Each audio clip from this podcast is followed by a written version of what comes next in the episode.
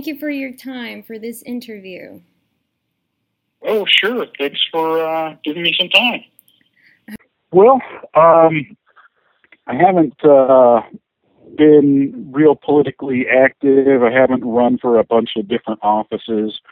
Um, the uh, the state treasurer's office has a history of attracting folks that have kind of used it as a stepping stone, as um, you know, they've run for various offices. There, for example, there's two other candidates that are that are running for treasurer, and and one of them, this is at least their fourth different office that they've run for. So I would say that he's a professional politician.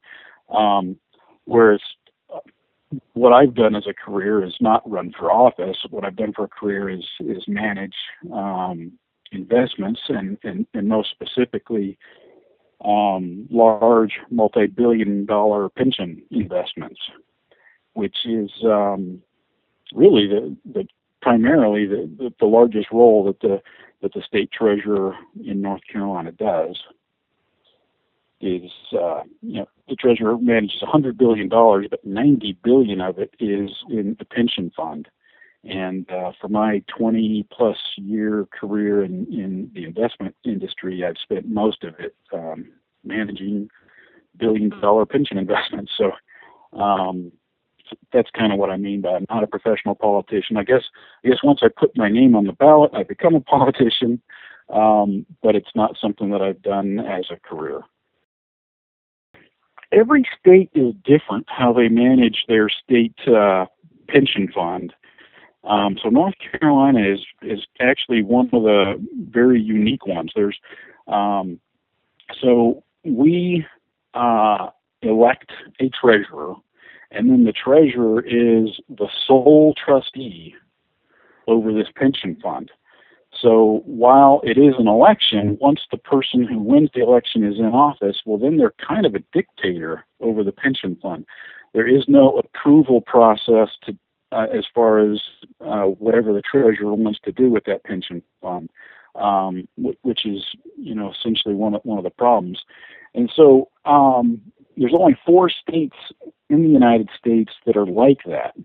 Um, the other 46 states usually have some sort of board structure, or um, maybe the treasurer might be on the board or chairman of the board, but there's other people involved, um, and and there's more checks and balances. So North Carolina is one of these four states where we elect somebody and then give them complete and utter control over you know, ninety billion dollars without any checks and balances until the next election.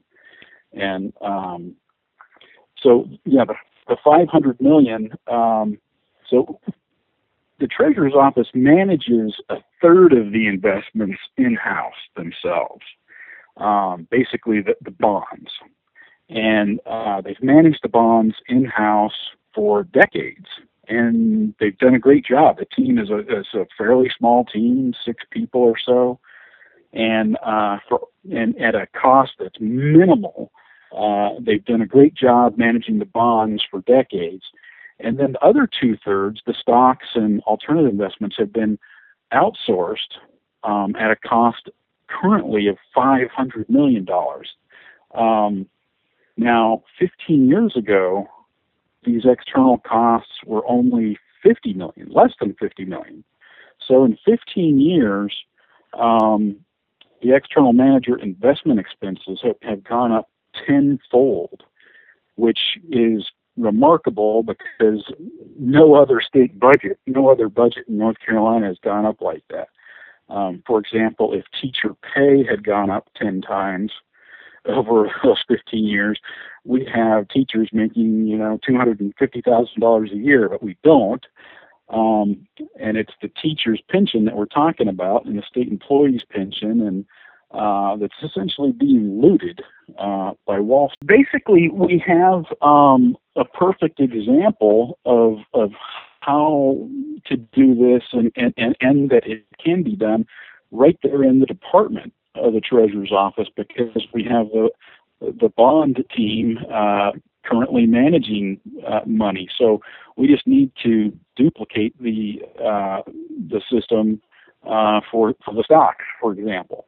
And um, so, so what's interesting is that um, the the two thirds of the pension fund that are outsourced, it's outsourced to 200. It's more than 200 external managers scattered all over the country, and um, I've actually been one of those 200 managers. So um, I used to run the equity division at a, a local uh, Raleigh bank called First Citizens Bank, and we managed $2 billion for this state pension fund.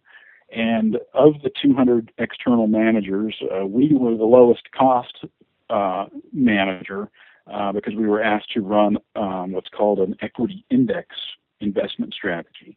And that's what I think we should do internally. So basically what I'm what I want to do, I've already done once, but I want to do it 15 minutes across town in the treasurer's office and save the state hundreds of millions of dollars.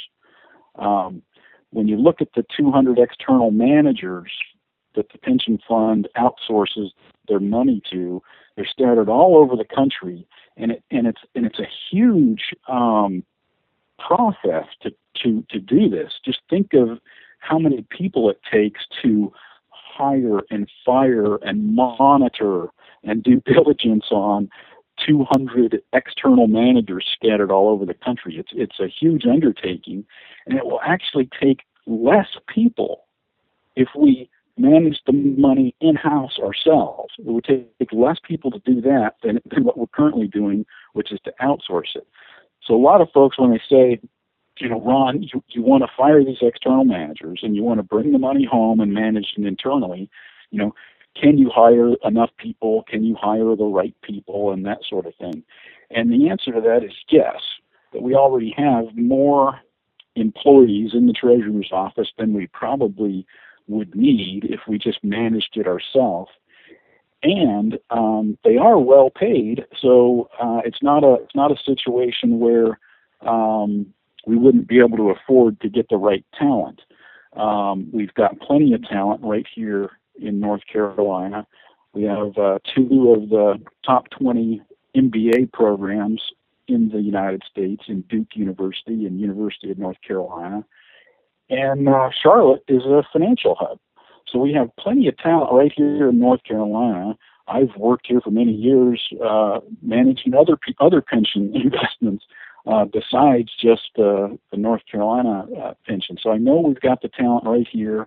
I know we, we have more than enough headcount in the treasurer's office. I know I can pay them enough to get the right number of people, and it's not a huge number of people. We just it's you know um, we're talking probably uh, you know less than ten people that would need to to manage the stock portfolio in house.